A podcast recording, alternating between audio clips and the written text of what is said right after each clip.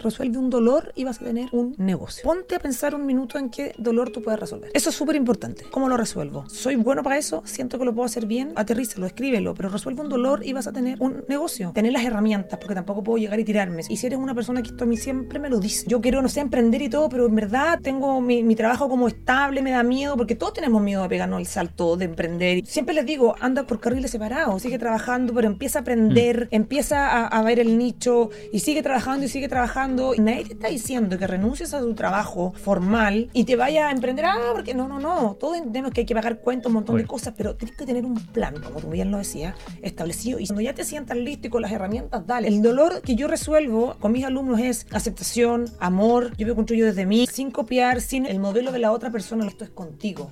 Bienvenidos al podcast de Nico Orellana. Mi invitada de hoy es Bernie Allen, fundadora del método Bernie Allen que hoy ha mejorado el bienestar de decenas de miles de personas. Como siempre conversamos de su inicio, su carrera, el paso del baile a Zumba, de Zumba a su propio emprendimiento y cómo explotó durante la pandemia. Pero antes te quiero invitar a flycrew.com. Si tienes un conocimiento que quieres vender o haces sesiones uno a uno, en Flycrew te podemos ayudar. Olvídate de la tecnología, nosotros te ayudamos a montar tu comunidad, cursos, productos digitales para que finalmente puedas vivir de lo que amas. Entra a flycrew inscríbete y te ayudamos a empezar. Ok, ¿están listos? Vamos al podcast. ¿Quién es Bernie Allen? Yo soy, primero que todo, soy hija, porque estoy en este mundo gracias a que alguien me trajo a este mundo, ¿no? Yo soy hija, soy hermana, soy amiga, soy esposa, soy mamá de todas maneras, eh, muy amiga de mis amigos también, o sea, tengo muchísimos roles en esta mm. Soy una persona que es amante del bienestar, amante del baile, soy una mujer un poco loca, bailadora también en algún momento de mi vida me he considerado. Eh, porque siempre cuento esto mismo, ¿no? Pero, pero, pero me encanta como la filosofía que tienen los bailadores y las bailadoras en España, donde donde tienen un, una sensación eh, interna de que de quizás a lo mejor lo pueden estar pasando muy mal internamente, pero ellos bailan con rabia y, y le bailan a la vida finalmente. Mm. Entonces yo creo que la Benny Allen es muchas cosas, eh, no podrían eh, englobarme en, en, en, una sola, ¿no? Esa es la Benny Allen, soy, soy un ser humano que tiene muchas facetas y te lo vuelvo a repetir, finalmente hermana, soy, soy mamá, soy esposa, soy amiga, un montón de cosas. Partamos con, con la bailadora. ¿Por qué bailadora y no bailarina? Porque no soy bailarina profesional. Ok. Yo no soy bailarina profesional, no es que yo me, no es que yo estuve en una escuela, yo eh, bailo porque, porque, porque tengo algo innato con la, con la, con la, con la danza, con el baile. Entonces por eso me, me, considero a mí mismo como bailadora. Eh, básicamente pasa por ahí. Yo tomé clases de baile desde chica, millones de clases de baile, eh, gimnasia rítmica y, y, baile en general pero yo nunca me, salí de una universidad como bailarina, puesto que todo lo que tenga que ver con, educación física, en mi, en mi familia no era una carrera, no era algo de lo que se podía vivir, como tantas veces nos dijeron, ¿no? Que, uno tiene que irse como por las carreras tradicionales, qué sé yo. Y, por eso. ¿Y cómo llegaste al baile entonces? Hoy yo llegué al baile, yo me reencontré con el baile finalmente. Eh, pues yo te vuelvo a repetir, bailé toda mi vida, me, me, encanta, pero yo llegué al baile después de una depre, o sea, gracias a una depre muy profunda que tuve, donde necesité encontrarme, donde necesité salir de este estado emocional tan venca, porque esa es la palabra, tan triste, tan... ¿Pero qué, qué cuántos años tenías? Tenía 21 años. 21. ¿Y estabas estudiando en la universidad? Estaba, no. Yo me había salido de la universidad, estaba casada recientemente, porque yo tengo dos matrimonios. ¿Y te casaste muy chica? me casé muy chica, muy agrandada, muy enamorada, eh, súper enamorada, y si tuviera que volver a hacerlo, lo repetiría nuevamente. Pero finalmente estaba una depre muy fuerte, eh, donde unas crisis de angustia, una crisis a cada rato, una cosa en un loop que no, del cual no podía salir. Y en uno de estos momentos de mi vida, eh, digo, ¿sabéis qué? Voy a salir a caminar porque de verdad me siento mal físicamente. Quienes han tenido depresión entienden lo que les digo, que una presión en tu pecho, una sensación invalidante de tu cuerpo, una mm. cosa muy, muy dura. Y salí a caminar. Y me metí al ómnibus. Y en el ómnibus, que vivía cerca del ómnibus aquí en Apoquindo, y, por cosas de la vida sentí una música que me llamó mucho la atención. Yo siempre he tenido mucha relación con la percusión y, mm. creo que la percusión tiene mucha relación con el, con el corazón, porque hay un pulso en la percusión y late igual que nosotros. Y empecé a escuchar una música, una música y me digo, ¿qué es esto que estoy escuchando? Y veo a una mujer extraordinaria, bella, maravillosa, mi, mi, mi maestra Gada Canán, que es una profesora de danza árabe, que hoy en día vive en Egipto. Y veo a esta mujer y digo, es que cosa más extraordinaria. Y la música me, me, me, me embriagó, la música me, me, me volvió loca. eh, Y ella hacía clase en el Omnium. hacía clase ahí. Y estaba en una clase. Eso fue como, ¡guau! Y era música en vivo, yo escuchaba el tambor y me puse a llorar y me emocioné y se me pararon los pelos. ¿Y sabes qué? Lloré de emoción y dije, ¿cómo es lo que estoy llorando de alegría? No estoy llorando de pena.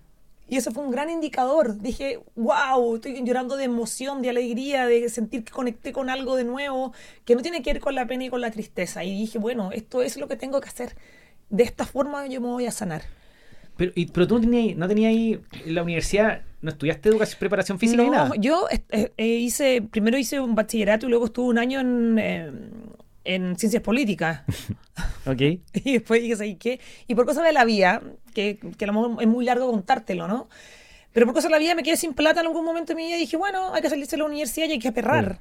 Pero no, solamente quiero entender, en algún minuto cuando chica hiciste, era, era deportista, era Toda la hacías vida algo? de chica. Ok. En Iquique toda la vida, por eso te digo, toda mi vida bailé, toda la vida metido en todo, toda la vida metido en clases, pero en algún momento de la vida desconecté con esto. Desconecté cuando uno se empieza a poner adolescente y se empieza a poner medio huevón, perdón que lo diga así, medio idiota. Eh, claro, desconecté con cosas tan importantes y me empecé a preocupar de otras que no lo eran tanto que hoy en día lo entiendo. O sea, me imagino que erais la cara chica de 10 años que andaba bailando en, en el colegio, Siempre, que toda la vida. participaba en los En talleres, los actos, yo era en los, en los actos, en todo lo que me pidieran estaba yo. en, la- en los aniversarios del colegio. Siempre hacía la, la, la coreografía, ¿cachai? La coreografía, en, en- y, bueno, gimnasia rítmica que lo amé siempre.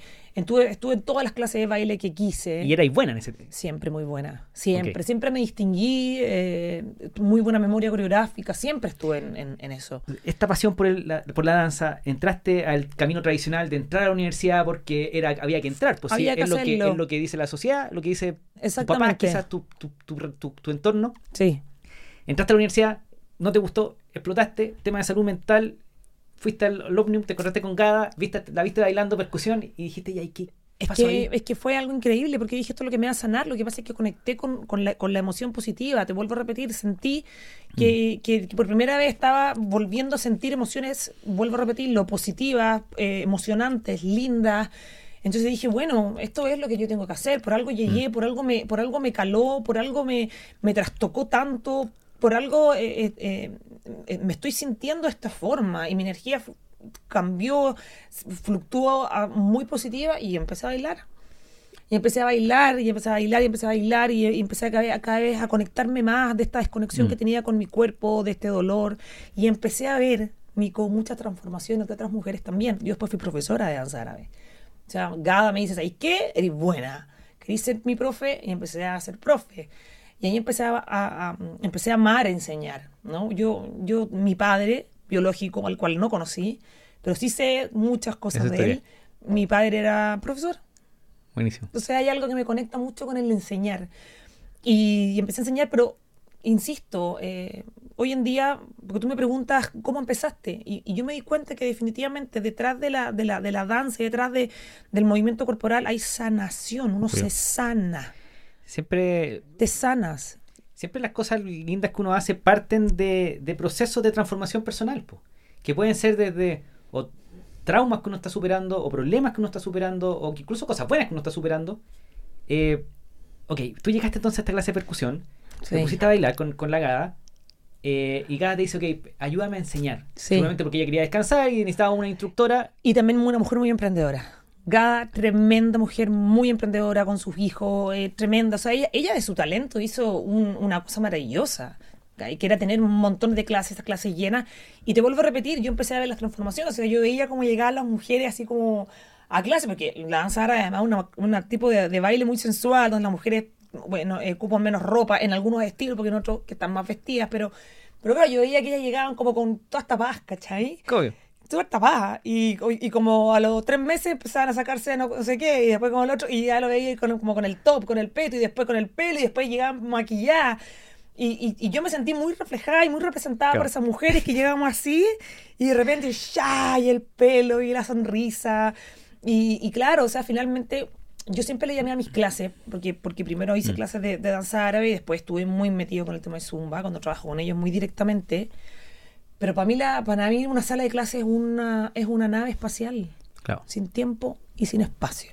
Es, es realmente te transporta. Cuando logras conectar realmente, es sin tiempo y espacio. No entra una nave espacial o, o entra una máquina del tiempo. Mira, póngale como quieran.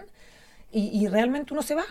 Tú no estás. Te fuiste. O sea, no hay dolor, no hay presión, no hay, no hay, no hay pena. No, es una cosa hermosa lo que pasa adentro. Entonces empezaste a vivir de esto ayudando a esta instructora, ¿no es cierto? Sí, halagada. ¿Y en qué minuto te separaste de Gada y empezaste tu práctica personal? ¿O cómo fue como el- la siguiente, la siguiente etapa? La siguiente etapa fue Zumba, directamente. O sea, yo di muchos años clases de danza árabe, mucho, mucho, y de repente ya llega Zumba a mi vida también en esa misma sala. En esa, a esa misma sala, que era una sala muy grande, eh, de- en espacio, llegó una persona X con- junto con su productora y necesitaban arrendar esa sala para unos ensayos. Y esa persona que llegó era Marcelo Orlando con su productora que traían a mucha gente de Zumba Estados Unidos.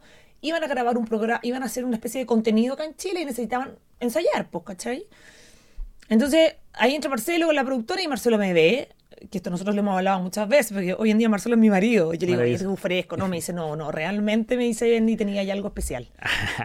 Y, y Marcelo me dice, nosotros nos pusimos a trabajar primero con Marcelo. Me dice que necesito me en esto, en esto, junto con la productora que tenían. Y empezamos a, trabajar, a trabajar. Yo no tenía idea que Marcelo tenía tema de Zumba porque yo trabajé en otro proyecto con él. Y mucho tiempo después yo me hice instructora de Zumba, Piola, y Marcelo me ofrece el cargo de CES en Chile, que era Zumba Education Specialist. Era como la persona que hace instructores, o sea, yo era la encargada de capacitar para a instructores, digamos, que querían ser instructores de Zumba. Y aquí parte, la, ahí parte una cosa frenética, una locura, una locura, dar clase, dar clase, dar clase. Expli- Expliquemos un poquito cómo es Sí. el modelo de Zumba. Zumba, Zumba un- es, es- es una escuela que partió en un... ¿Nos podía explicar un poco cómo es el modelo? Zumba es, un, ah, es, una, es una forma de bailar, es una forma de hacer acondicionamiento físico, es un tipo de entrenamiento cardio a través del baile. Eso es Zumba. Tú te puedes poner en forma haciendo Zumba, que finalmente, que finalmente es un tipo de entrenamiento cardio, ¿ok? Zumba es una empresa que está en Estados Unidos, una empresa mundial que tiene, que Zumba es como la marca de ellos, una marca registrada, etcétera.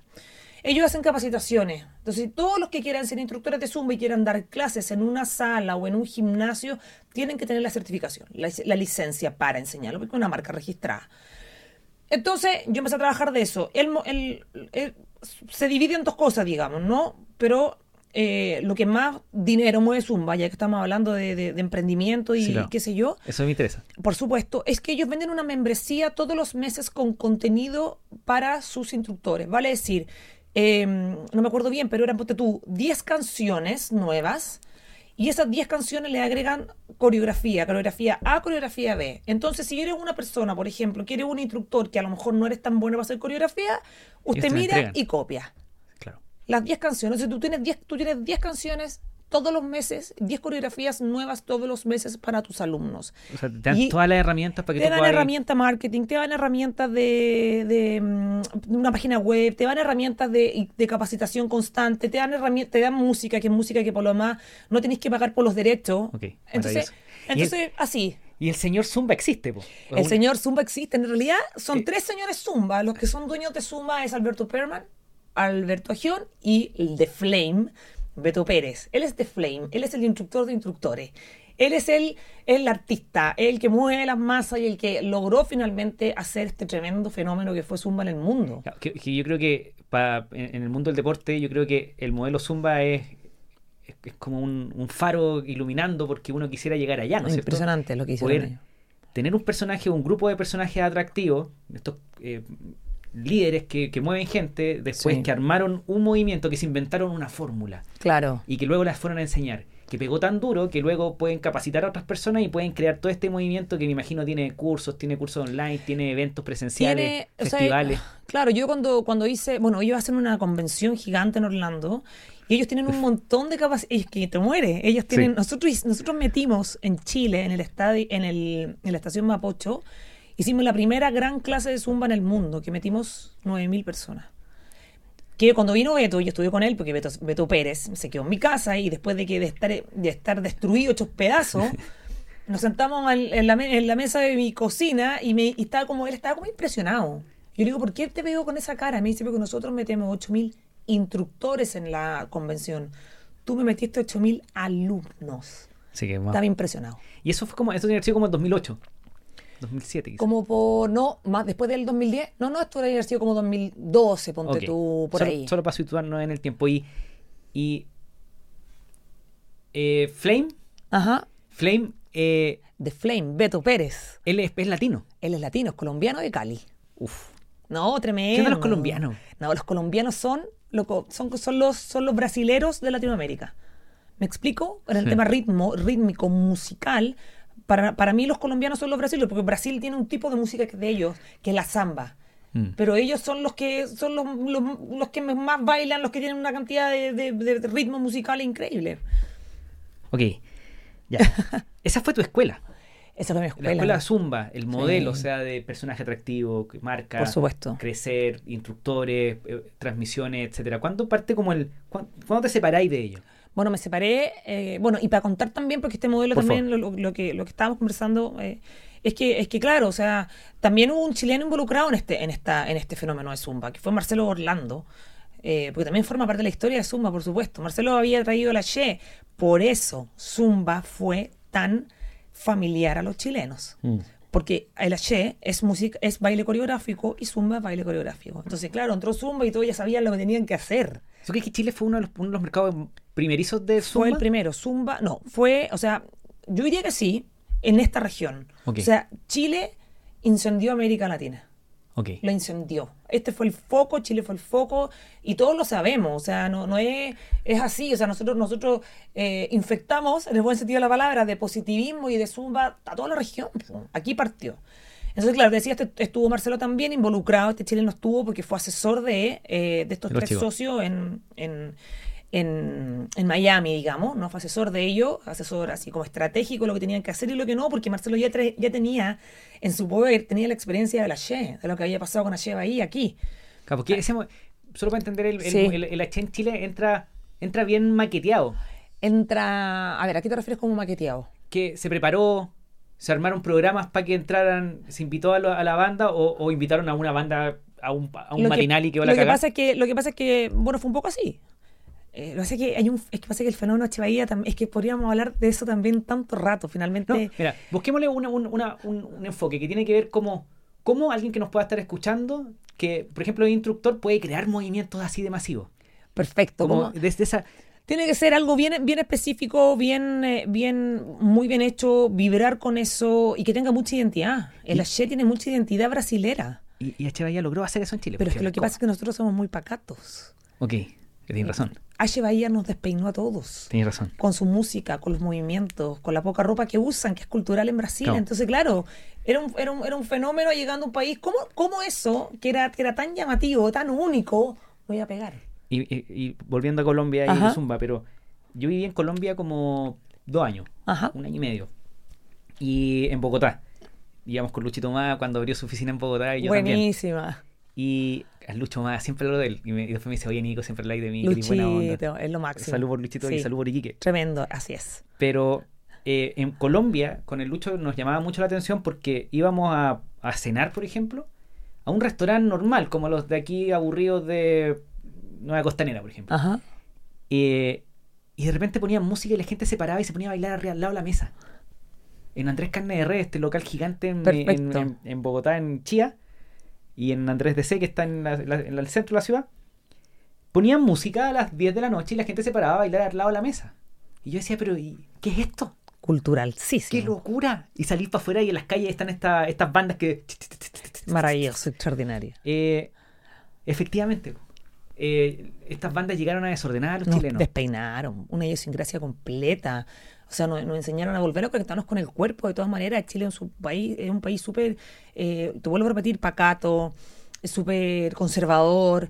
Y llegan estas mujeres preciosas, estos cabras bailando así, qué sé yo, con, con música, que, con, con coreografías que eran fáciles para seguir, para todo. O sea, finalmente bajaron al nivel de todos los que quisieran bailar, Claro. sin ningún tipo de estructura social, sin ningún tipo de, de, no sé, de, de tener que tener algo específico para poder bailar. O sea, aquí bailaron todos, bailaron en los gimnasios, bailaron- hasta el día de hoy en los matrimonios tú ponías Che Sí, y sale todo el mundo, Se sale todo el mundo a bailar, ¿cachai? Es una cosa que quedó arraigada en el ADN de todos los chilenos hasta el día de hoy. Ok, H, Zumba, ¿y cuándo nace el fenómeno Bernie, Bernie Allen? el fenómeno Benny Allen empezó a gestarse desde que me, me, me di cuenta de lo que era capaz también finalmente y cuando nace mi hijo, cuando, nace Piero. Bueno, entre, entre, entre estos años también yo me, me, me desarrollé como personal trainer, también estudié, eh, también estudié eh, eh, programación neurolingüística, yo había hecho tarot, un montón de cosas. Bueno, pero cuando nace mi, mi, mi hijo Piero, que hoy en día está por cumplir siete años, ya luego en octubre, mi hijo nace y yo me doy cuenta que ya este tiempo, esta libertad que yo tenía en mi vida, eh, ya no la iba a tener tanto como la tenía antes, ¿no? De poder ir a las clases, poder entrenar, qué sé yo. Entonces finalmente eh, renuncio a Zumba, también porque necesitaba más tiempo para mi hijo y también tiempo para mí. Y eh, renuncio a Zumba un día para otro, ese, ese otro cuento, pero me acuerdo, el, me acuerdo el día que estaba nevando, fue una de las pocas veces que nevó en, en, en Chile, por eso me acuerdo. Y que nevaba poco en esos años. Di la última capacitación de, de Zumba y esa fue la última vez. Y finalmente me voy con mi propia marca, vuelvo a repetir, ya venía Allen sonaba como una propia marca. Sí. Yo ya había estado haciendo campañas para el Mega, ya era, era embajadora de Adidas, que hacíamos unos eventos gigantescos, eh, mucha prensa, que sé yo. 2017. Claro, Piero nació el 2016, 2017, pero igual yo ya venía de antes. O sea, a mí, eh, por ejemplo, Adidas me reclutó el primer año que yo estaba bailando Zumba para empezar a hacer sus eventos masivos de baile, que trabajamos muy bien con el Nico Vanessa, Nicolás Canesa Sí, extraordinario. lo cacho perfecto. El Nico, el Nico me dijo, ven, ven, queremos. Bueno. Y ya, pues yo eh, digo, no tengo tanto tiempo, ¿qué voy a hacer? ¿Qué hago en mi vida ahora? Que ya no tengo tanto tiempo, ¿no? Y entre esto estaba Instagram ya empezando como a, a poner, a posicionarse mucho como una red social que ya todo el mundo estaba viendo. Y yo tuve también un, un- un muy buen posparto, digamos, en el sentido, vuelvo a pegarle esto, un, un muy buen posparto en el sentido de que me recuperé físicamente muy fácil, porque no dejé de bailar ni un día, No. yo, no, yo no dejé de dar clases, que sé yo, por un montón de cosas, por, un por genética, por un montón de cosas. Y empiezo a compartir como ciertos tips con mujeres de qué estoy haciendo para sentirme mejor y para quizás bajar los, los kilitos que había subido en el, en el, en el embarazo, qué sé yo. Y ahí me doy cuenta de la primera oportunidad. Digo, aquí hay una oportunidad de negocio, directamente. Porque me hacían muchas preguntas y yo lo respondía todo en muy buena onda. Ven, ¿qué? No sé, ¿te tomáis cinco vasos de agua o diez vasos de agua? Te hablo cualquier tontera. imagino que eso lo hacía ahí en Facebook. Era Instagram. Ya, ya era Instagram. Ya era, ya era Instagram. Ok. Puede ser Facebook, Instagram, pero yo creo que era Instagram. Y, mm, y empezó, y, y ahí digo, ah, y aquí hay algo, porque ya era mucho lo que me preguntaban, era mucha mi respuesta.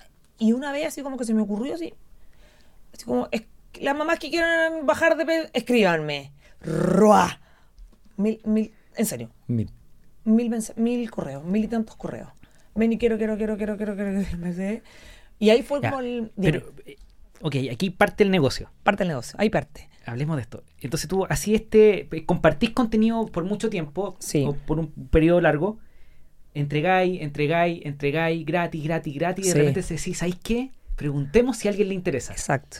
Preguntaste y te llegaron más de mil personas Mucha interesadas. gente, sí. ¿Cómo transformaste ese interés gratuito Ajá. de ¿les interesa que yo haga algo? a Ajá. que fuera plata? Lo cobré directamente, o sea, Ok. empezar, empecé a responder mail por mail, así como mail por mail. Las que son madres van a entender, porque cuando daba las papas nocturnas en la noche, era como voy a agarrar el mail. Eh, y empezaba. Y una, oye, mira, vale tanto, es- eh, incluye esto, no sé qué, ta ta ta ta ta. Con el frío, pero así como con el frío durmiendo encima tuyo y tú Con, no, y con el perro, porque tengo, tengo a mi, a mi Grey, a mi Piti, porque Piti no, Piti no se dio en un centímetro de cama. Mi perro dijo, yo llegué primero aquí, a mí no me va a sacar nadie de esta situación. Y agarraba, claro, con el, el computador, te prometo. Entre que quedaba media despierto y empecé a responder. A responder uno por uno. Decía, vale esto, vale esto, vale esto, vale esto. No tenía nada ¿Y cómo automatizado a mi cuenta corriente. Transferencia bancaria. Transfer- transfiéreme y empezó y empezó y empezó a entrar. Y ahí en algún momento digo, ya esta cuestión tengo que profesionalizarla. Entonces digo, por un lado, las mamás no tienen tiempo para entrenar, no sé qué. Por un lado, empecé a dar pautas como de alimentación. ¿Y, y- y tu primer producto entonces fueron pautas de alimentación? pautas de alimentación como súper básicas, de, de cosas que, que, que- que son tan, vuel- vuelvo a, vuelvo a repetirlo, son tan básicas. O sea, eh, nadie se ha muerto por dar una recomendación a otra persona y de, de decirle, ¿sabes qué? Déjate comer azúcar, por ejemplo. O sea, yo no veo que a nadie que, le- que haya dejado de comer azúcar y se haya muerto, sino, sino que por el contrario, le trae muchísimos beneficios, ¿no? Entonces, Claro. claro, me decían como esto, y yo decía, mira, de repente lo que yo hago y te podría recomendar, qué sé yo, que... la- Claro, Es como, es como el, el copete, como que nadie se ha muerto porque dejó de tomar copete. Que claro, o sea, yo de repente digo a la gente, porque yo después de mucho tiempo me, me capacité como que me encanta la alimentación cetogénica. Entonces me capacité como coach en alimentación cetogénica también. ¿Hay, hay, hay cetona en este minuto? ¿Ketones? En este- yo estoy en ayuno. Ah, maravilloso. Estoy en Yo ayuno yo también. desde... ¿También? ¿Cuántas horas ayuno? No, pero yo no ayuno, yo, yo mi, mi, mi ketosis la mantengo como en 0,5, eh, pero tomo desayuno. Me como mis tres huevos en la mañana, mi café. Es que tú ya tienes algo que se llama flexibilidad metabólica. Eh, Estoy, a- llevo dos años y medio. Claro, Full adaptado. por supuesto, maravilloso. Yo no hago keto. Yo vendo el producto, pero no lo hago. En algunos momentos de mi vida sí hago ciertos ciclos, porque Claro. me gusta como desintoxicarme de ciertas cosas. Pero, pero, pero como, como harina, yo, yo, yo diría que soy más low carb. Bueno, pero en ese momento digo ya, y empecé a darle como ciertas pautas de cosas que yo decía, hey, fal- hay una desinformación gigante aquí. Porque, porque, ¿Por qué no en vez de elegir una yuya, no tengo una yuya integral, por ejemplo? Cosas de desinformación que yo leí muchísimo porque siempre me ha interesado mucho Obvio. el tema de una alimentación consciente y una buena alimentación. Yo soy una persona que soy casi vegetariana porque lo único que consumo es atún en lata. ¿Sabes? Entonces había una desinformación, qué sé yo, y empiezo, empiezo, empiezo a tener, y empiezo a tener muy buenos resultados. O sea, me empiezan a escribir mam- que- a mujeres que habían sido mamás hace mucho tiempo, chiquillas más jóvenes, algunas que ya esta- habían sido mamás recién, qué sé yo, y empiezo a tener muy buenos resultados. Y me empiezan a decir, mira, a las tres semanas, mira, las, mira mi antes, mi después, no sé qué. Claro. Y me acuerdo que lo que a mí más me interesa, porque para mí forma un pilar fundamental de lo que yo hago, es la actividad física o el ejercicio, en realidad Sí. el ejercicio físico. Yo decía, ¿y cómo lo hago? Para que entrenen estas mamás, porque tienen que moverse. Ah, Porque primero, primero tú dijiste que les tengo que ayudar a comer Claro, era como a comer y decía, ¿cómo, lo hago, cómo hago que entrenen? y después deporte. Yo soy lo más busquilla que hay, entonces encontré una especie de programa que había, me acuerdo que como que era súper, mira, era lo más complicado y lo más enredado, pero lograba hacerle llegar de alguna forma una especie de hoja con los ejercicios anotados. ¿Y ese fue tu segundo producto o se lo incluiste como Lo incluí, gratis en lo que estaba? incluí, lo incluí, lo incluí, es que dije que una cosa va de la otra. Entregar más de lo que prometiste. Y entre que yo también estaba depre, porque yo me deprimí con mi primer hijo, yo tuve depresión postparto, ¿cachai? Entendí el beneficio, lo entendí en mí, el beneficio que me estaba dando el estar moviéndome. Uf. Entonces yo decía, es que, es que si no se mueven, aquí no va a salir nadie adelante. Hmm. Tienen que moverse, caminar, no necesitan, no, no necesitan como ir al gimnasio, o sea, hay cosas que se pueden hacer en la casa con, con el bebé, con la guagua ahí, que, que va, que va a poder salir adelante con este tema. Entonces lo hice así, me acuerdo, las- es que me acuerdo, fitness, ¿cómo era? Fitness Bliss, una cuestión, una cuestión más arcaica, pero lo consigo. El software que da, da lo mismo lo que, lo que usabas, pero Claro, funcionaba. Y lo logré. Y empecé y empecé y empecé hasta que de repente Marcelo, que también trabajamos mucho juntos, me dice, Benny, esto cuestión es que ya. O sea, ya pongámonos las pilas y hazlo bien. Hagamos una paginita. Hagamos una página bien hecha, ¿cachai? Y todo. Yo, en ese sentido, bueno, trabajo hasta el día de hoy con Margaret, que es tremenda. Mi, mi computina, informática extraordinaria. ¿Trabajas para otras personas? Por supuesto. Para que si alguien... Se llama Tauri. Tauri.cl. Tauri, Tauri. es su, así como de, de taurinos, ¿no? Perfecto.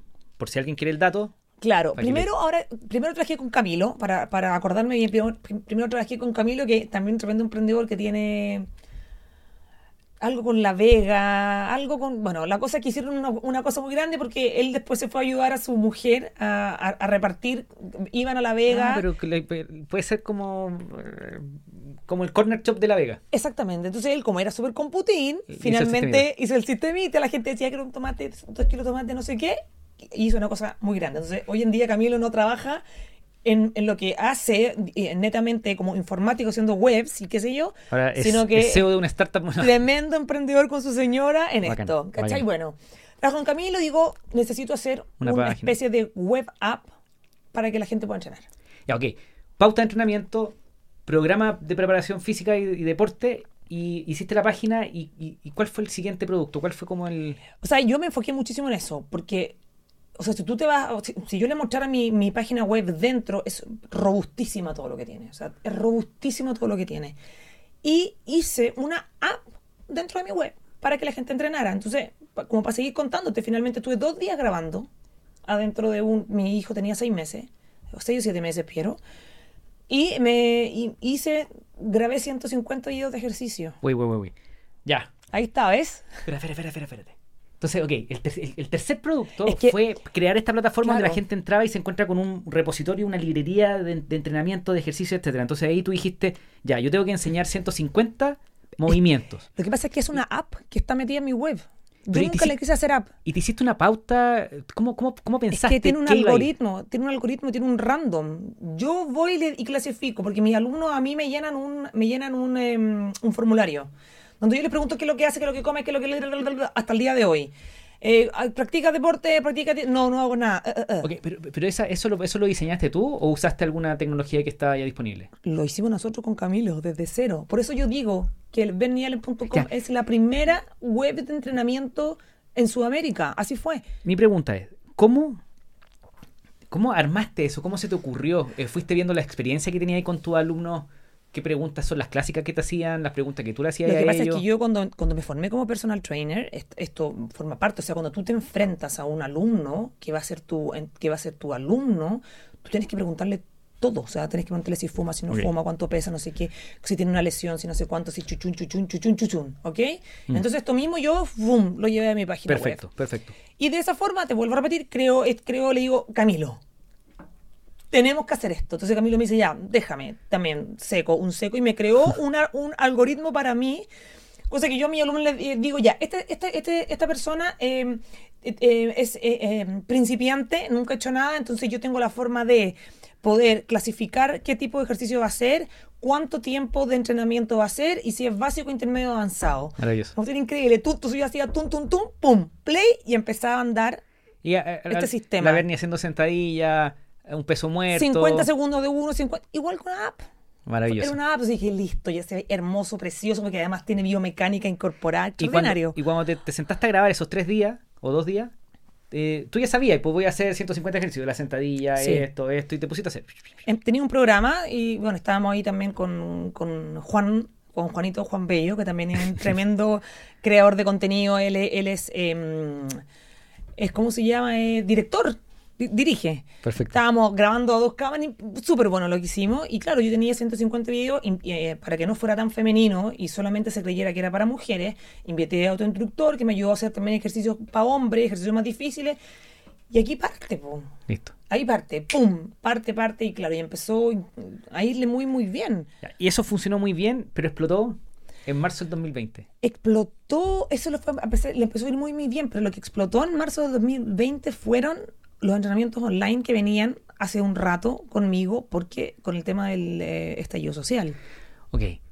Pero lo bueno es que a ti te puso en ventaja. Sí. Cuando yo partí Flycrew, que es esta plataforma Ajá. para instructores, para que hagan más o menos lo mismo que haces tú, Ajá. pero sin ni Juan, ni Camilo. Háganlo ustedes. ni- no, nosotros lo tenemos ya listo. Usted Ujú. entra, monta y listo. Perfecto. Por supuesto que todo el streaming con media stream, Por mucho más. O sea, lo máximo ellos. Entonces, eh, pero como dijimos, ¿cómo hacemos una plataforma que para alguien que está empezando no tenga que hacer todo lo que hizo la Verne? Sí, Eh, lo rico es que tú cuando llegó la pandemia, lista. Flycrew no existía, por ejemplo.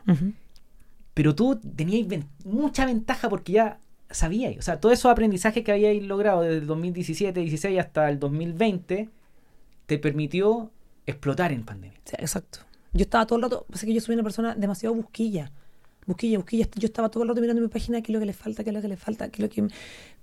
Por eso te digo, hice un tema nutricional, que también eh, una nutricionista me ayudó a que quedara perfecto, para que también la gente tuviera todo el acceso, todo el acceso. Entonces, yo siempre, nunca me quedo conforme. Soy una persona que me, siempre me dicen, oye, Benny, que tú eres muy dispersa. No, yo soy diversa. Tengo diversidad en mi cabeza. Estoy- Neurodivergente. soy estoy así todo el rato no no Diversa no, divergente. no lo, lo- claro no lo no estaba siempre buscando buscando buscando y también es tan importante estar adelantarse uno tiene que tener la capacidad de adelantarse uno tiene que en- entender lo que está pasando el fenómeno observar sentarse mirar ver lo que está pasando cómo se está moviendo el mundo ir tomándole la la temperatura las cosas. Y cuando empecé a ver lo que estaba pasando con eh, el tema del estallido, por lo demás tenía a mi hermana que vive en Francia, nosotros somos, somos cuatro mujeres, nosotros, la Perlita, mi hermana está en Francia, súper compañera de curso Lucho, la, la, la, la Perli, la Perli me dice, ven aquí está la embarrada con el tema de la pandemia, está la embarrada, me decía, en verdad Benny, acá me decía, está todo eh, cerrado, está, mm, está en cuarentena, cerrar, cerró todo. Mi, mi- hermana es instructora de esquí, no hay temporada de esquí, un tremendo centro de esquí, Courchevel. No hay nada. Yo dije, a ver, aquí hay que prepararse. Se viene. O sea, yo dije, ¿de qué vivo? ¿No? De Dije yo, aquí hay que prepararse, aquí hay que estar listo, preparado, en sus marcas listos, fuera.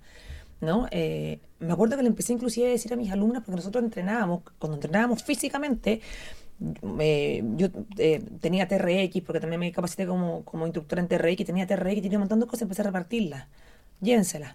Tome, aquí quiero una kettle, pues yo sabía lo que iba a pasar. Para que, entonces dije, tengo que de alguna forma poder conectar con mis alumnas, porque para mí una responsabilidad muy grande que ya no dejaran de entrenar. La empezaste como a armar. Empecé a cachar y me encontré además, me acuerdo, unos chicos emprendedores que ellos también lograron eh, hacer, un, hacer eh, eh, mancuernas con plástico. ¿Cachai? Y se hicieron como el, el agarre, quizá. Hicieron, el, no, hicieron la mancuerna de plástico. Ok, ok. Lograron crear los discos para sacar y poner peso con plástico, ¿cachai? Ok. Y me acuerdo que me, me llamaron y me dijeron, ven, ¿sabéis que tenemos esto? Lo queremos mostrar, ¿podéis probarlo? ¿Y era, era plástico más agua? Plástico. Botellas de plástico. El plástico lo, ama- lo armaban. Es más, estuvieron en Singapur, ponte tú en una feria y le aplaudieron el producto, Después, ¿cachai? ma- después mándame el dato. te lo va a mandar. La cosa es que ya, pues, eh, eh, eh, tenía un montón de estas pesas, ¿cachai? Que eran con, con disco, qué sé yo, y me empecé a repartir. Llévatela, llévatela. Tenía Ketle, pesa rusa, llévatela, llévensela, llévensela, llévensela, llévensela. Porque ya estaba pasando el tema del, del estallido y dije, bueno, y ya cuando empecé a darme cuenta de lo que estaba pasando en Francia, es que aquí hay que prepararse. Entonces, por eso es tan importante estar con las Preparado. antenas así de puestas. Tremendamente. ¿Y, y cuál, en, en- en- en- cuál fue el pic de, de pandemia Bernial en gente conectada por internet? Yo creo que fueron durante los dos, yo creo que fueron 2020, 2021, 2022. Hasta el día de hoy yo tengo alumnos que sigo que seguimos entrenando. Ahora el pic fueron esos dos años. No bajó, no bajó, no bajó, no bajó, no paró, no paró, no paró. O sea, teníamos, yo tenía 600, 700 alumnos conectados en un mismo momento. Aparte que, claro, tenía, era, una cosa impresionante. Y después pusimos un chat. Porque yo hablaba por, in- por Instagram, decía como, ¡ah, no! Y después, ¡ay, no! Necesito, necesito, necesito ver, hablar, ¿cachai? Entonces, eh, ahí estaba Margaret metía, Margaret respondía a todos los chats, ta, ta, ta, ta, ta, increíble, se escucha bien. Es que fue un esto ha sido, fue un aprendizaje impresionante, impresionante. Y, y así parte, y así empezó, y empezamos a llegar a, a, hombres, a mujeres, y básicamente mi responsabilidad, vuelvo a repetir, nunca fue por, por un tema de, de- de dinero, obviamente es un, es, es un movilizador. Obvio.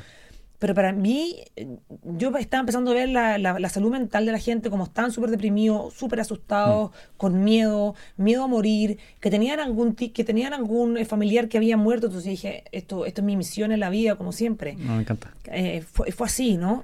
Eh, mira, yo- para contarte una anécdota, porque ahora como que recién me viene a la, me viene a la mente. Dale. Después de que te cuento esta, esto, esta, esta depre que yo tuve tan, tan fuerte y que te cuento que, que fui a, como para contarte esto, ¿no? Sí. Yo estaba haciendo un, un- Yo me fui a Sao Paulo a tomar clases con un egipcio que me encantaba, eh, que era un maestro de danza árabe egipcio. Güey, esto en el, el 2000. Esto fue el 2000. Cuando tenía pa' 21, abajo. 23 años. No, exactamente. Tenía unos 24, 25 años. Y me acuerdo de haber mirado a este hombre y también a otra que se llamaba Randa Kamel, que era una maestra, y haberme ido para atrás. Y yo le pido al universo que yo quiero hacer eso.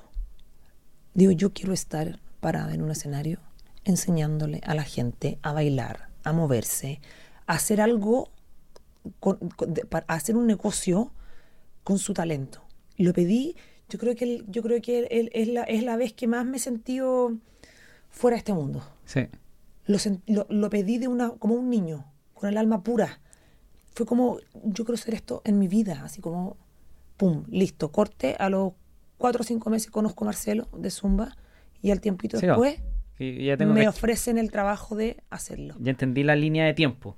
Eh, claro, todo buen emprendimiento parte con un deseo que te quema. Me- a mí me quemaba, era algo que, que gritaba dentro mío, un Pero, grito, pero ojo, y ese, ese deseo que quema tiene que convertirse en un plan. por supuesto. Porque si no, es el típico deseo de manifiesto. de Eso vale nada. Sí, Hay que poner un plan y tú Sí. lo pusiste. sí. Benny, ¿y en qué estás ahora? Ahora estoy en Miami, sigo con mi página web, por supuesto. Tengo el mejor sistema para bajar de peso, lo digo abiertamente. Se llama Método Bernie Allen y, y lo- y- y lo apunto y digo que es el mejor. O sea, el contenido que tengo, las herramientas que hay a disposición para, mi, para mis alumnos, porque yo jamás lo voy a decir cliente, para mí son mis alumnos. Las herramientas que hay para, para, para que puedan aprender a comer, para que puedan tener a su disposición absolutamente todas las herramientas, porque tú bien lo dices, yo tengo un- yo- para poder ten- hacer algo yo necesito un plan. Y una persona que quiere bajar de peso tienes un- unas ganas y unos deseos muy grandes, pero te encontré con millones de informaciones, no sabes por dónde. Claro. Entonces sigo mi página web, me, aca- me, me capacité como health coach en un, en un, en un lugar en, en Nueva York como health coach y estoy haciendo crecer, por supuesto, mi, mi, mi página desde, desde Miami. Sigo con los entrenamientos online, por supuesto. Eh, tengo también algunos alumnos allá y en eso estoy pensando para ¿Pa' dónde voy ahora. Ahí, ahí conversemos después por interno. A ver si Sí. te comparto idea. De todas maneras, pero en eso estoy. Maravilloso. Eh, entonces el deseo que quema, que no solamente es para emprender, sino que también para poder hacer una transformación contigo, ¿no es cierto? Sí. Deseo que quema, pongo un plan y me imagino que entrar a una página como la tuya, el método Bernie Allen, también te da el acompañamiento para poder tener la persistencia. Es que eso estuviste en la, en la clave. Eh, Porque, porque Si uno claro, no se rinde, ¿no? Lo que pasa es que hay, hay mucho conocimiento, pero, pero la gente no sabe cómo, cómo transformarse. Claro. O sea, yo soy coach y es lo que más me gusta, coachar, hablar, hacerlo entender.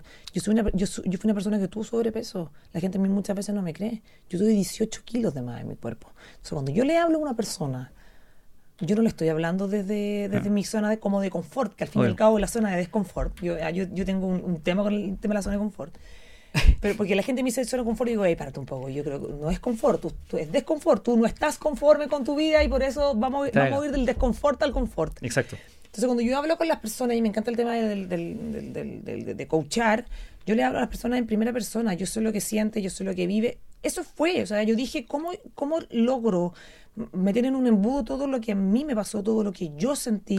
Y por eso empieza mi camino, por eso empieza la programación neurolingüística, por eso empieza el tema de, de, de capacitarme como personal trainer, por eso después viene el tema de la alimentación cetogénica y finalmente ya el tema del, del como health coach, porque porque claro, yo, eh, que, que- ¿cómo traspaso mi experiencia? ¿Cómo, cómo meto dentro de, de- de un recipiente tanto mi experiencia, mis sensaciones, mi vida, mi vivencia, para que podáis conectar con otros de la misma, de la misma forma y de la misma Mm. manera?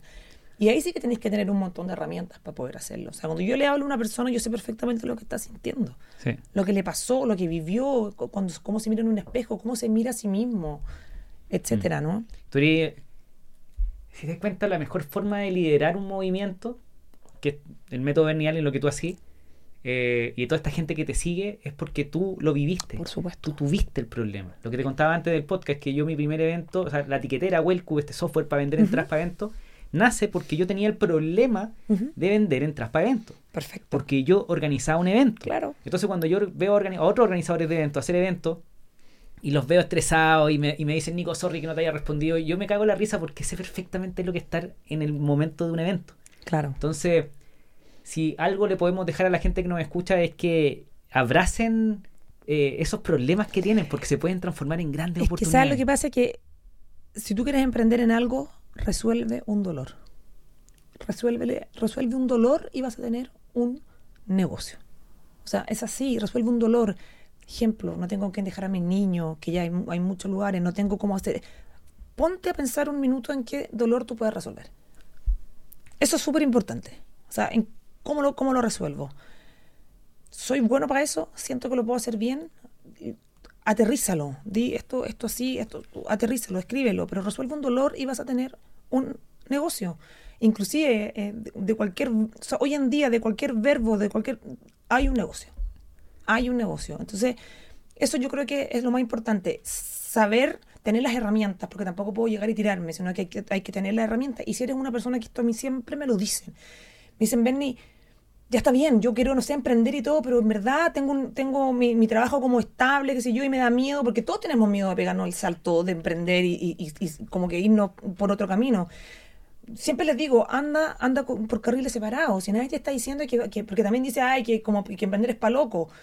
Sí, un poco, Sí. pero, pero anda con un plan así como, como en paralelo, ¿no? Sigue trabajando, sigue trabajando, pero empieza a aprender, empieza a, a ver el nicho y sigue trabajando y sigue trabajando y, y sigue y, y estudia y ve y ve lo que puede hacer y empieza a ver el mercado al lado. No te quedes ahí, o sea, nadie te está diciendo que renuncies a tu trabajo formal y te vayas a emprender, ah, porque no, no, no, todos entendemos que hay que pagar cuentas, un montón de cosas, pero tienes que tener un plan, como tú bien lo decías, establecido y que siga por este camino. No, van hacia el cielo, puede que, que- no se toquen en algún momento. Y cuando ya te sientas listo y con las herramientas, dale, ahorra, aprende, eh, empieza a mirar, etcétera. Y para volver a la idea, resuelve, el resuelve un dolor. Y ya. El dolor que yo resuelvo ah, con mis alumnos es aceptación, amor, eh, aceptación desde lo real, con mis defectos y con, y con mis virtudes, desde mí, sin querer eh, copiarla a nadie, porque es una de las primeras cosas, como yo quiero ser esa persona. No. Tú tienes que empezar desde ti. Esto empieza desde ti. Yo me construyo desde mí, eh, sin copiar, sin el, el- el- el modelo de la otra persona, lo que tú quieres. Esto es contigo. Y es lo, y es lo primero. O sea, yo empecé a darme cuenta, es que pasa que hay un tema, bueno, hay un tema también con la comida, porque es lo, es lo- es lo que más le cuesta a la gente soltar. Sí. Pero es que hoy en día me he vuelto que estoy en Chile, porque yo vivo en Miami, que finalmente he vuelto a conectar, porque, porque claro, hay sabores y cosas que te conectan mucho a tus emociones, a emociones positivas, Sí. emociones lindas, ¿no? Pero, pero uno tiene que como que ir, eh, como ir transformándolo al final. Penny, pero, ok, problema. Resolví el dolor. Sí. ¿Y cómo transforma ese dolor en plata? Bueno, ahí está la, la, la- chispeza, la forma de, hacerlo. Vuelvo a repetirlo, escríbelo, bájalo. em- empieza a- con un, no sé, hoy en día existen redes sociales, Instagram, Facebook, cosas donde se pueden vender. eh, inclusive hay gente que borda, por ejemplo. Hay personas que, hacen unos bordados. Ayer estaba con mi suegra, hace unos bordados increíbles ella. Y hablábamos de esto mismo. Y este bordado es que me decía es que para mí es mi relajo, es mi no sé qué, es mi nada. Y le digo, a ver, muéstrame tu... Pero imagínate que esa persona hace bordado. Sí. Esa persona, hay gente que la sigue en redes sociales porque es bonito lo que hace y lo publica y... Ujú. ¿Cómo lo transforma en plata? ¿Qué tiene que hacer? hoy en día redes sociales, Instagram, de todas maneras, pero es ¿qué- una buena plataforma. ¿Al- ¿Algo que tenga que decir? ¿Algo que, escriba en la historia? Encuentra tu historia relevante, tú tienes que tener una historia relevante que contar. O sea, a mí eh, me cargan estos como, no sé, como libros de autoayuda, ponte tú, que, que, que- que te tratan de vender algo Un método. que ni ellos mismos lo han logrado, ¿me Entiendo. cachai? O sea, que ni ellos mismos, así como, eh, hazte rico en tres días, espérate, ¿cuánto, cuánto- cuántos millones tienes? No tengo ni una, entonces no. ¿Me cachai? Cu- Tú me dices que me haga rico, pero tú eres cuántas casas, cuántos no sé qué, no es que no tengo. Ah, yo- entonces como que no. Entonces, lo primero, yo creo que Está lleno de eso. es que, pero es que claro, eso, eso es como que mm, es- como cómo tú me habías enseñado, como emprende, no sé qué, de, de emprendedor empresario. ¿Cuántas empresas tiene? No tengo ninguna. Entonces, ¿cómo te creo? Finalmente tiene que ser una historia relevante, real, Claro. que haya vivido en primera persona, contarla y de esa forma, de todas maneras. Yo- eso es muy, un punto muy importante, crear comunidad a través de algo que nos conecte. Creemos, crea tu comunidad a través de algo que te conecta. Tiene que- hay mercado para todo. Hay mercado para las personas que quieren ponerse el pelo morado. Hay personas, o sea, hay Sí. mercado para todo. Conecta a través de una emoción, muy importante. ¿no? Eso, eso es muy importante. Y empieza a crear comunidad. Empieza a levantar a gente que te crea. Empieza a mostrar lo que, lo- como a ti te resulta. Empieza a, eh, empieza a mostrar los pequeños o grandes éxitos que estés teniendo también. Mm. Y eso contagia al final. ¿no? Testimonios. testimonio, pero la historia relevante es uno de los puntos más importantes. O sea, tú de tu historia de dolor puedes hacer un Claro. emprendimiento. Problema, resuelve el dolor, Sí, crea una historia relevante, sí. construye comunidad, Ajá. Ponle un nombre ponle un nombre y véndelo. y haz una oferta. Exacto. Di, oye, ¿quién quiere participar de esto? Como Por tú, supuesto. Tú dijiste, ¿quién quiere participar de- del programa de alimentación o de pauta y cosas? Y empezó que mil personas te respondieron. Así, fue, fue, fue bien increíble. Y, y te vuelvo a repetir, y cuando las personas a mí me dicen es que, pasa que cuando yo muestro fotos de cuando yo estaba con sobrepeso, la gente no me lo cree. Entonces, insisto, o sea, si tú vas a contar una historia y tienes una historia relevante que contar, tiene que ser real, Mm. tiene, tiene que ser fidedigna. Empatía, tenés que, Sí. tenés que ser, tenés que tener también mucha empatía y tenés que tener mucho entusiasmo. El emprendedor que no es entusiasta Total. está ahí perdido. La empatía, solo para, para un, un mega tip, mega tip, Ujú. y carépalo, pero es mostrarse vulnerable. De todas maneras. Eso genera empatía, indirecta, inmediata- inmediatamente. Yo creo que hay que tener cuidado con la empatía, porque hay gente que es muy experta en la empatía, pero es una empatía un poco. Es una empatía un poco cínica. Hay gente que sabe cómo manipular Ah. la empatía. Eh, Voy a hacer una pequeña pausa. Efectivamente, hay un, el 3% de la población son psicópatas, que todas sus verticales, narciso y cosas Sí. así. Y esos psicópatas, lamentablemente, ocupan, se saben estas cuestiones por libro y lo Sí, ocupan. Mucho. Entonces ahí hay que tener cuidado, pero... Pero la eso- empatía es sentir el dolor y sentir el dolor, el sentimiento, la alegría del otro. Esa es la empatía. Poder tener la capacidad de ponerme en el lugar del otro. Ya sea porque lo viví o ya sea porque lo entiendo de ser humano a ser humano. La empatía es no poner juicio. Es que escuchar tu relato sin poner mi mapa encima. Obvio. ¿Te gusta Star Wars? Me encanta. Yoda. Po. Por supuesto. Ese gallo, el gallo más empático del mundo. Es tremendo, yo, pero claro, que la fuerza esté contigo. ¿Qué, qué, qué, qué mensaje más hermoso de la fuerza esté contigo? Entonces, volviendo como a la idea, yo creo que es eso. Yo creo que finalmente, yo me di cuenta de que, por ejemplo, con el tema de, la alimentación, cuando yo estaba con, con, con, más sobrepeso y cuando hago el tema de la, de la programación eh, neurolingüística y todo, me di cuenta que finalmente yo comía por ser fiel a mi mamá. Mm. Cosas locas, ¿cachai? Claro. O sea, yo decía, eh, ¿por qué como así? Y cuando yo empecé a contar mi relato a las personas, las, personas empiezan a entender mm. eh, mucho. Y otro, otro, otro tip que sería muy bueno como darle a las personas y a los que quieren emprender esto es como dar un esfuerzo de un 1%. ¿Qué significa eso? 1% al día. Es que la gente cree que tiene que hacer un cambio tremendo. ¿Tú cachai que mm. si va ahí el 1% mm. a, lo, a, lo, largo de un año tenía un 365% ganado?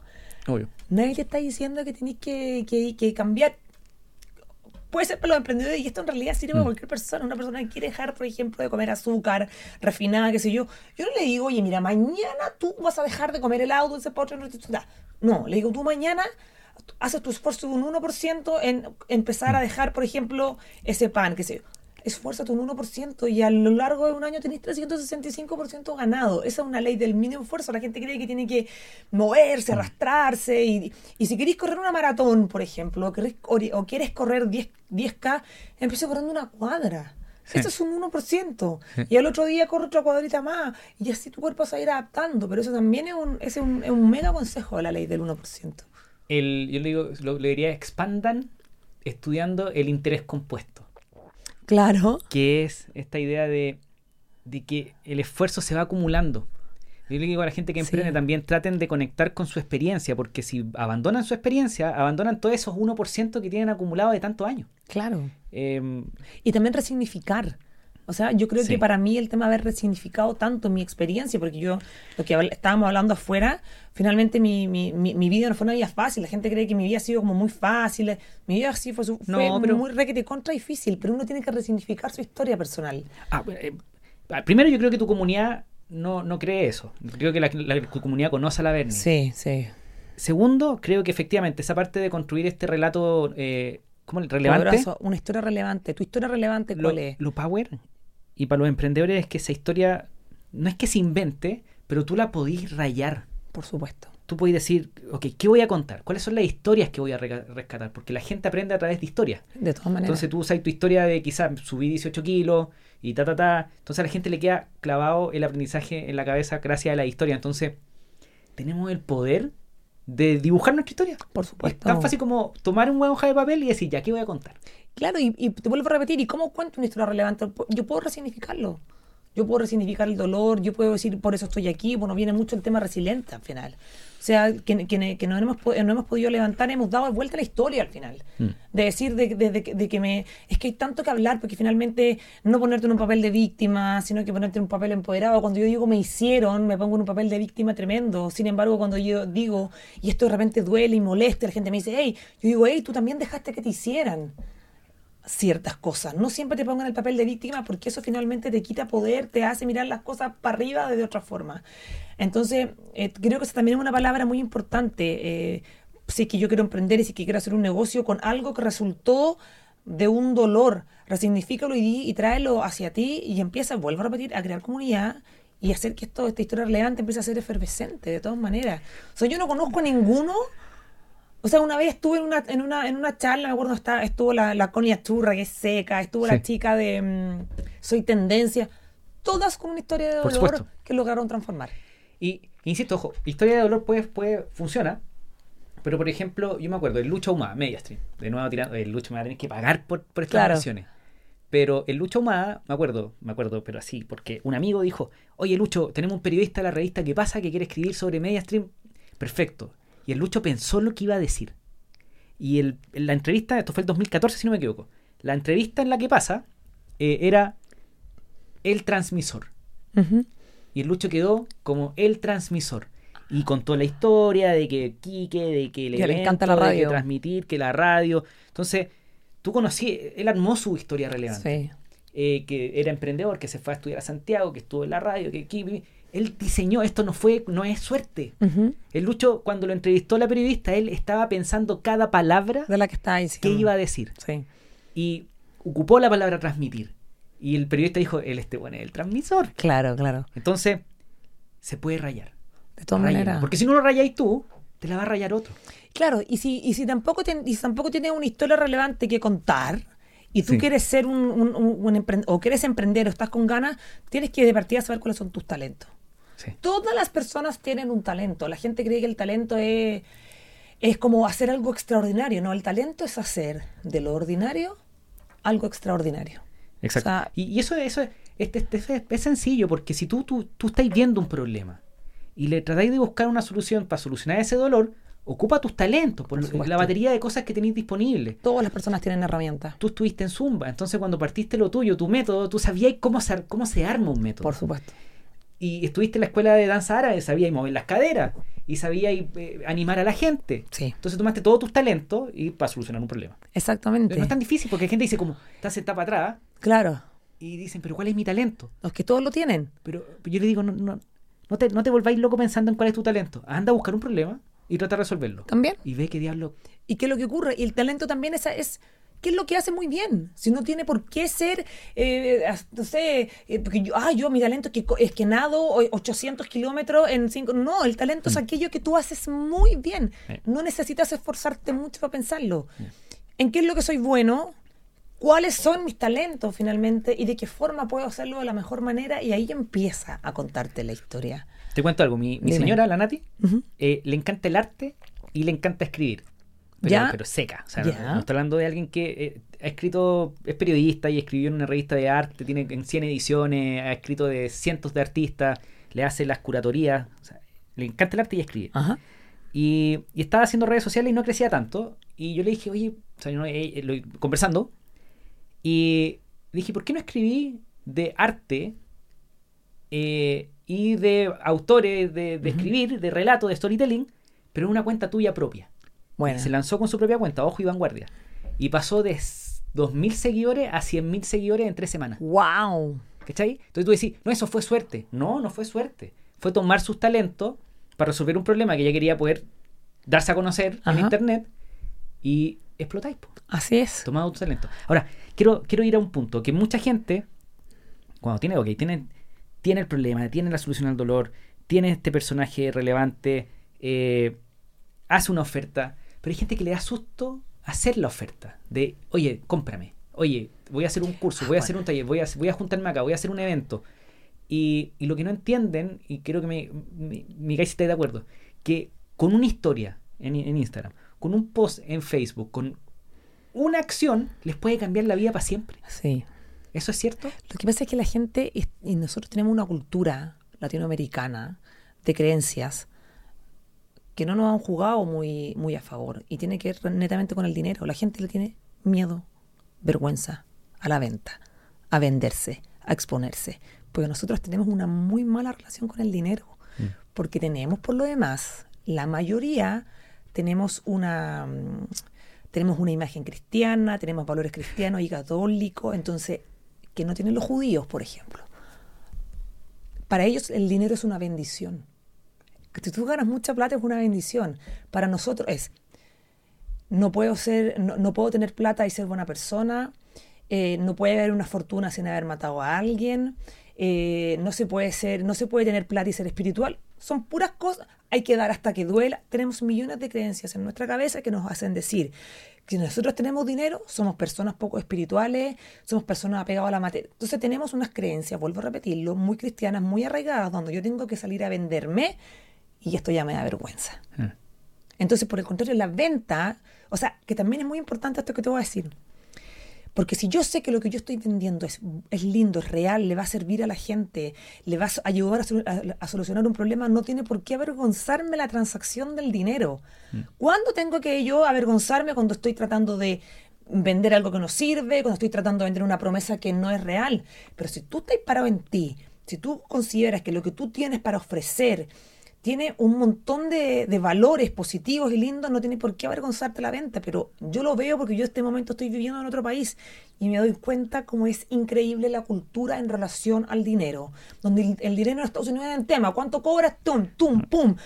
Pero tú aquí, ah, ay, como que no, no, no, es porque vuelvo a repetirlo, hay una creencia respecto al dinero muy cristiana en donde no ha dejado a América, a América Latina en sí ser lo power que debiéramos ser, porque tenemos esta creencia. Entonces, Claro. eso sí que hay que votarlo. El techo mental, la creencia limitante que nos dice, vuelvo a repetir, que si yo soy una persona que tengo mucho plata, soy poco espiritual, a mí no me interesa tener dinero, más vale tener dinero que amigos, que sí es verdad, Sí. es cierto, Luchito, vamos a hablar del Lucho, pero, pero, pero es verdad eso que te digo. Entonces hay una creencia, yo no sé si tú alguna vez te habías puesto a pensar en esto, pero es real. Nunca, nunca.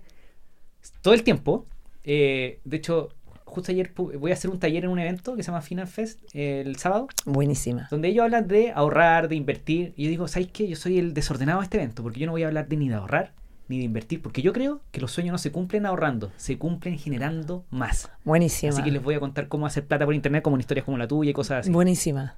Lo publiqué en mi Instagram y un amigo, o sea, no amigo, pero eh, amigo de Instagram, que es el, fundador de Examedi, un, em- un emprendimiento chileno que el cabro tiene como 21 años, un cabro chico, está forrado Y le va a la raja. Y me dijo, Nico, muy cierto, porque no, alguien me dijo por ahí que hay que tener una mentalidad no de, per- de, de- que, po- de que el patrimonio, como cuidar el patrimonio, sino que de crear patrimonio como de creación de patrimonio, no de perseverar, per- lo dijo en inglés, como de perseverar el patrimonio. Ajá. Entonces, sí, po. ahora, el punto de los judíos, que efectivamente estos gallos, el dinero Es una bendición. eh, y que además hay que, hay que hacerla, hay que multiplicarla. Exacto.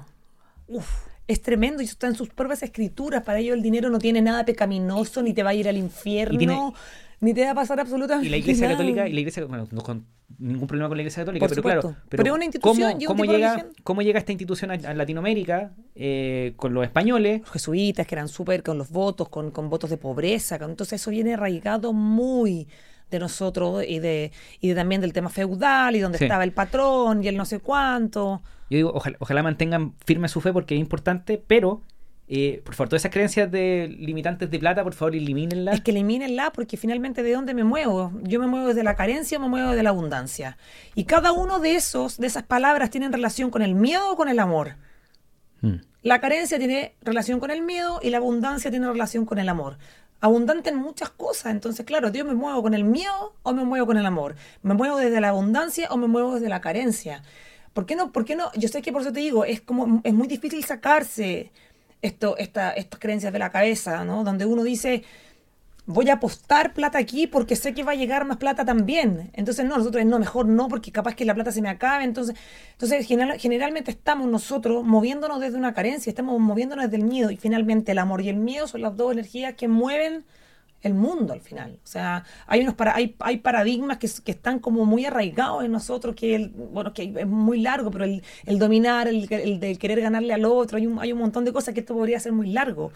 Pero por favor, sí, decirle a la gente que, que yo estuve en Orlando haciendo, hablando acerca de esto, precisamente estuve con, con un montón de realtors que me pidieron precisamente Me hablar de, la, de, las, de las creencias limitantes en torno al dinero. Bueno, tú estás ahí en un estado, que es la Florida en Estados Unidos, eh, Orlando, Miami. Yo viví en Orlando cuando era chico, fui al colegio y todo allá. Buenísima, Eh, lindo. Me encanta y fui hace poco con mi hija a Disney, el típico tour clásico, pero Miami es una ciudad que de repente se, sí, se, se basan un poquito igual con la Sí. creación de dinero, ¿no? La abundancia. Sí. Pero. ¿cómo, ¿cómo ha sido para ti como chilena en Miami? Eh, porque cambiaste el, el, el chip de, de cabeza, es total. po. Sí, ¿Cómo, cómo lo sí, llevas? lo que pasa es que mm, también uno tiene que estar más o menos situado en, en- en- en el momento que está viviendo. eh, pero he tenido que soltar eso. O sea, yo, por ejemplo, voy y me, y me. O sea, yo ahora miro los ojos. No sé si la gente cuando está hablando de dinero, como que te rebulle, te mira para abajo, se pone nervioso, le salen tics, no sé qué. Sí. Ahora me pregunta cuánto cobráis por hora, tanto. Y no me voy a mover de ahí. O sea, simple. Porque entendí la cultura de ese país, ¿no? Sí. Entonces, eso. Y, y- y también entender en qué momento estamos. Hay, hay dos, hay dos, Mm. eh, eh, hay dos eh, palabras y preguntas muy importantes que uno tiene que hacerse en la vida. El por qué y el para qué. cuando uno va a emprender o va a hacer cualquier negocio. El por qué tiene algo que ver mucho con lo superficial, el por qué y el para qué tiene algo que ver muchísimo con la emoción. Trata de encontrar y que esas cosas, dos cosas converjan y vas a poder tener un mapa de mucho más arriba, ¿no? El por qué es, un, es, un, es una pregunta cuando yo le hago a, a- a mis alumnos y después se la cambio por el para qué, que el para qué tiene que ver con algo tan interior y algo que nace tan, tan de adentro, eh, y el por qué que tiene que ver, vuelvo a repetir, con algo que ya es más, que es más porque quiero llevar a mi familia de Sí, claro. crucero. ¿Para qué? Para que ellos se sientan bien, felices. O sea, cuando uno habla con el para qué también tiene que ver mucho con la emoción. Entonces tenemos que tener súper claro eso, y vuelvo a repetirlo, que, que, que converjan, que se junten y, y- y podemos empezar a ver cosas hermosas que se están armando, ¿no? Son dos, dos cosas claves que hay que entender. Ven, y tenemos que repetir este, esta conversa porque da para mucho, para mucho, para mucho. Larguísimo. Eh, para ir cerrando, ¿hay algo que no hayamos conversado que tú dices, eso tenía que contarlo, tenía que decirlo? Uy, no sé, me pilláis ahí como, como, como quizás no, no muy bien eh, pensando, porque son- podrían ser montones de cosas, pero ¿qué, qué podría ser algo que no, que no he contado? No, que te no te lo puedo contar porque estoy, estoy en un proyecto importante en Estados Unidos, esperemos esperemos que salga también. ¿Qué es lo que podría ser que no he contado y que no he dicho? Yo creo que, yo creo que está hoy. A ver, ¿qué podría ser? Eh, no sé, estoy esperando guagua, no, estoy, estoy molestando. No me gusta nada ya. No, nunca más, yo ya estoy con la, con la fábrica cerrada de guagua. Pero, ¿y al- algún proyecto que estés trabajando o, o estamos en una etapa de... no, estoy en una etapa top de, secret? de top secret. O sea, ultra, ultra, Pero- ultra, ultra. Pero hoy día Pero que tiene que ver, web... pero que tiene que ver esto Por favor. importante, que tiene que ver con la generosidad, Ya, no con el miedo, que tiene que ver con la no competencia, de cómo el ala, y es tan cierto el tema de batir las alas de una mariposa y el efecto mariposa que es tan real. sí. O sea, por favor, eh, y eso es importante decirlo, pero no, no puedo contar mucho más, pero, pero esto que estoy haciendo tiene que ver, vuelvo a repetir, que y he dicho muchas veces este vuelvo a repetir porque es algo que yo me digo constantemente a mí misma, y me repito que tiene que ver con la generosidad, con no tener miedo y con la competencia cuando se puede volver positiva y no negativa. Ti- Perfecto. Tiene, que- tiene, que, ver, tiene que ver por ahí. Eh, eso es súper importante decirlo. Entonces que te sigan en tus redes sociales para que estén atentos. Sí. Y nada, dejémoslo hasta acá. Sí, por supuesto, no tenemos que volver a ver, tiene que haber otro. Mi, mi red social es arroba Bernie Allen. Yo en todo soy Bernie Allen, Bernie Allen, Bernie Allen, Bernie Allen. Maravilloso. Eh, ahí me, me pueden seguir y gracias a ti por haberme... Yo tenía muchas ganas, que yo veía esto en, en redes sociales y decía, wow, qué cosa más entretenida. Y nada más, también decirte que lo hace El- increíble y me encanta lo que estoy haciendo. Eh, para, mí, para mí este espacio es conversar con gente que quiere lo que ama, mostrarle a la gente que el camino existe, que es real, que se puede, y en un formato como este, largo. Que en la tele no se puede conversar, en un verdad. live de Instagram tampoco, Sí. hacerlo cara a cara porque vernos a los ojos es maravilloso. Entonces, nada. Pucha, ven, qué lindo es lo que tú dices de poder vivir de lo que uno ama. ¿Cierto? Yo creo que eso es, a eso debiéramos todas las personas aspirar y todas las personas llegar a vivir de lo que uno ama. Y eso tiene que ver con la cooperación, por favor, no más con la competencia. Total. Yo, yo siempre digo, yo creo que las personas tienen que ser, y los seres humanos tenemos que ser colaborativos, más no competitivos. Y las economías también, y todo lo que está pasando deberá ser así. Pero como decía el, el Francisco Pereira, un, un experto en negociación que invita al podcast, decía, hay que tener cuidado con los que no quieren, no quieren colaborar, porque el que quiere competir es, es jodido. Bueno, Pero nada, hay una, hay una, hay una teoría con esto termino, que es Sí. la... eh, eso de la ley del más fuerte y todo no, eso, por favor. es la del prisionero. Ajá. Se llama el...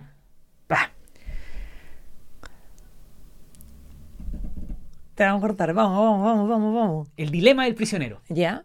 No les voy a contar qué es, pero investiguenlo. El dilema del prisionero que tiene que ver con competir y colaborar.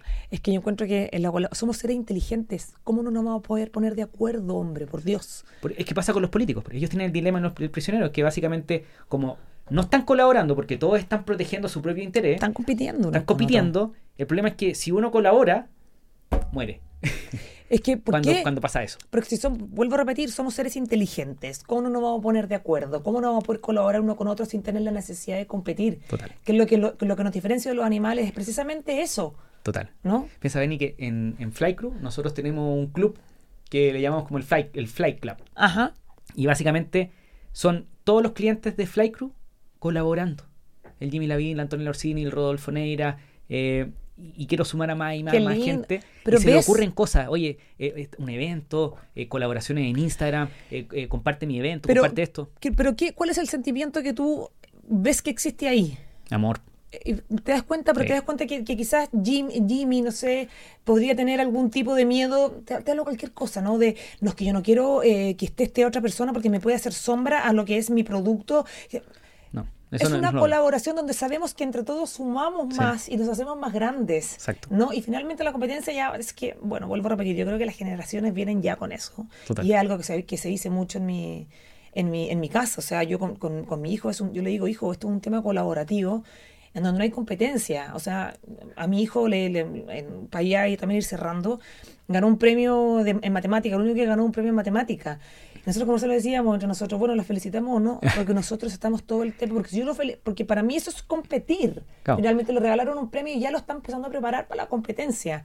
No, yo le digo, no, Eh, esto es colaborativo, es un tema para largo, es difícil. larguísimo. Es difícil porque también hay esfuerzo atrás, entonces cuando uno consigue un resultado también hay que celebrar el resultado, pues si te fue bien en algo que tú te propusiste, Y si fue natural y no fue un esfuerzo, porque te nace naturalmente, eh, felicitaciones por seguir tu empuje. pues. Es que sí, pero si sale natural, porque no es empuje, eso es naturalidad, eso es fluir. Ya, pero eh, Benny, ahí tú estás fluyendo, ¿no es cierto? Sí. Y a veces seguir esa fluidez hay que tener coraje para hacerlo. po. Esas sí son cosas que tú puedes inculcar, pues coraje, valentía. Total, total, total. Más no competencia, porque la competencia es ponerle al otro. Sí, no estoy de acuerdo, estoy de acuerdo. ¿Cachai? El, el- el- el- es como el vencer al otro, es ponerle la pata encima al otro. ¿Y por qué? No podemos colaborar y podemos ponernos de acuerdo. 100% de acuerdo. 100%. O sea, eso, eso sí son valores que sí están. La valentía, el atreverse, ah, vamos hijo, con miedo, nosotros hazlo con miedo que Sí. sea. Pero, pero, pero más no la, la, la, la- la competencia. Tú sabes que en, en el, en, el, en el libro de Darwin, eh, donde se habla mucho acerca de que la idea del más fuerte y el... Por favor, vayan a leerlo, a ver cuándo Darwin dice eso en los libros. Eso no está escrito en ninguna parte por él, eso fue una representación. La ley del más fuerte, lo que sí que es importante ir adaptándose. No, habla de la evolución, porque De eh, todas hay maneras, pero, que, en que hay que adaptarse. pero en alguna parte dice ley del más fuerte y el que sobrevive es el más fuerte. No, señor. Sí, la teoría de la evolución hay que ir a leerla. Hay que, hay que, hay que, hay que darle una, una, una repasada. Y ya, te juro que ahora sí corto, pero es que esto es importante y lindo, Dile, porque hay dale. una historia muy linda. No sé si tú sabes acerca de, de, esta, de, de esto que se cuenta de, la, de, la, de las tribus Ubuntu en, en África. No. Y cuenta como un antropólogo, si lo estoy contando bien, pero un antropólogo hace una especie de experimento con unos niños de una tribu. Y pone una cesta de frutas y de cosas en un árbol, ¿no? Entonces pone a todos estos niños y le dice a estos niños, ok, vamos a hacer algo, vamos a hacer una competencia. El primero que llega, el que corre más rápido, el que corre más fuerte, el que no sé qué, y el primero que llega al árbol es el ganador y es el dueño de toda la fruta y todo lo que hay ahí adentro de, de, ese, de esta cesta, ¿no? Entonces él dice, bueno, a la cuenta de uno, dos, tres, y lo que ve que pasa este antropólogo es impresionante, porque dice que todos los niños corren de la mano No. juntos al, al, al, al- al árbol. Y él dice que se queda para adentro y dice, por Dios. Y cuando les preguntan, los niños le dicen, pero ¿me pueden explicar esto? Y dice que no- yo no podía ser feliz si mi compañero y el otro estaban sufriendo. Vamos todos, tú eres porque yo soy. Ah. Eso fue lo que a él más grabado le quedó, tú eres porque yo soy. Y si el de al lado va a estar triste porque no pudo, porque resulta que no corre tan rápido, le ayudo Total. empujo. Total. No lo dejo atrás y lo suelto y me voy a la a lo que yo quiero a mi objetivo. Y es muy linda esa historia. Mm. Eso es netamente colaboración. Y, y lo lindo de volver a hacer esta, de hacer tu oferta, contar tu historia, porque además con eso tú puedes ir a acompañar a otra gente para que no se queden atrás, ¿no es cierto? Si yo pude, todos podemos, aunque realmente se puede sonar un poco fuerte. Pero, pero todos tenemos la capacidad de transformarnos, todos tenemos la capacidad. Es, tan lindo también, eh, cuando, porque también hice mucho yoga en algún momento de, de lo que pasa con la flor de loto. La flor de loto es una flor que crece en el fango. Sí. nace del fango, del agua que está medio podrida, no sé qué, pero logra levantarse una flor blanca maravillosa. Yo creo que todos tenemos la capacidad de transformarnos. Y por favor, sin miedo al cambio, porque hay gente que le tiene miedo a la transformación. Tú tienes el derecho de transformarte las veces que tú quieras, Exacto, sobre todo si eres emprendedor.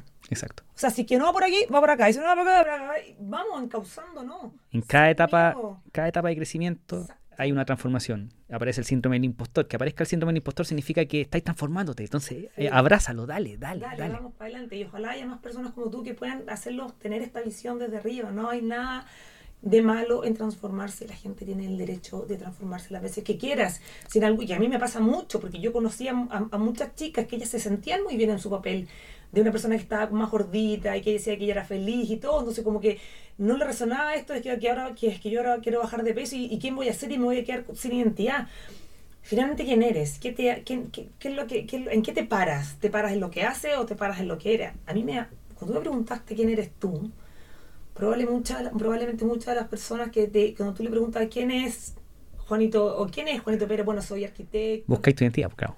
Porque tú te paras, o sea, tú, o sea, a mí me llama la atención cuando alguien me dice que soy arquitecto. O sea, tú eres lo que haces, no eres lo que eres. Ahí lo matáis, Total. Hay, hay, una pregunta que quizás algún día la haré, pero que es para otro tipo de podcast. Yo creo que es, eh, ¿quién eres? Pero sin decirme en qué trabajas, en qué, cuál es tu familia, ni cuáles son las cosas que te gustan. ¿Quién eres? no, a ver, Pero ese, ese, ese, otro podcast, ¿no? Este. Ese otro podcast, pero, pero ¿en qué te para? ¿En Total. lo que haces o en lo que eres? En lo que eres. En el hacer, en el deber, en, en de, de, dónde te estás moviendo, de dónde te estás movilizando. Bueno, es que son de un proceso, yo he pasado por tanto proceso de mi vida y, y, y, también hay que, chuta, y también hay que abrazarlo, o sea... Yo creo que, yo creo que con esta conversa, porque a mí me queda muy, es muy me energicé. O sea, si quería partir un negocio, ya sé cómo hacerlo. Bernie, muchas gracias por estar aquí. Gracias. Adiós. Si te gustó el episodio, por favor ayúdame que el mensaje de vivir de lo que amamos llegue a más personas. Compártelo con un amigo, déjame 5 estrellas en Spotify, suscríbete en YouTube, déjame un comentario o simplemente toma el link del episodio y compártelo en tu red social favorita. Muchas gracias a todo mi equipo que me ayuda a tener el tiempo para hacer este episodio. Muchas gracias a ustedes por escucharlo. Adiós.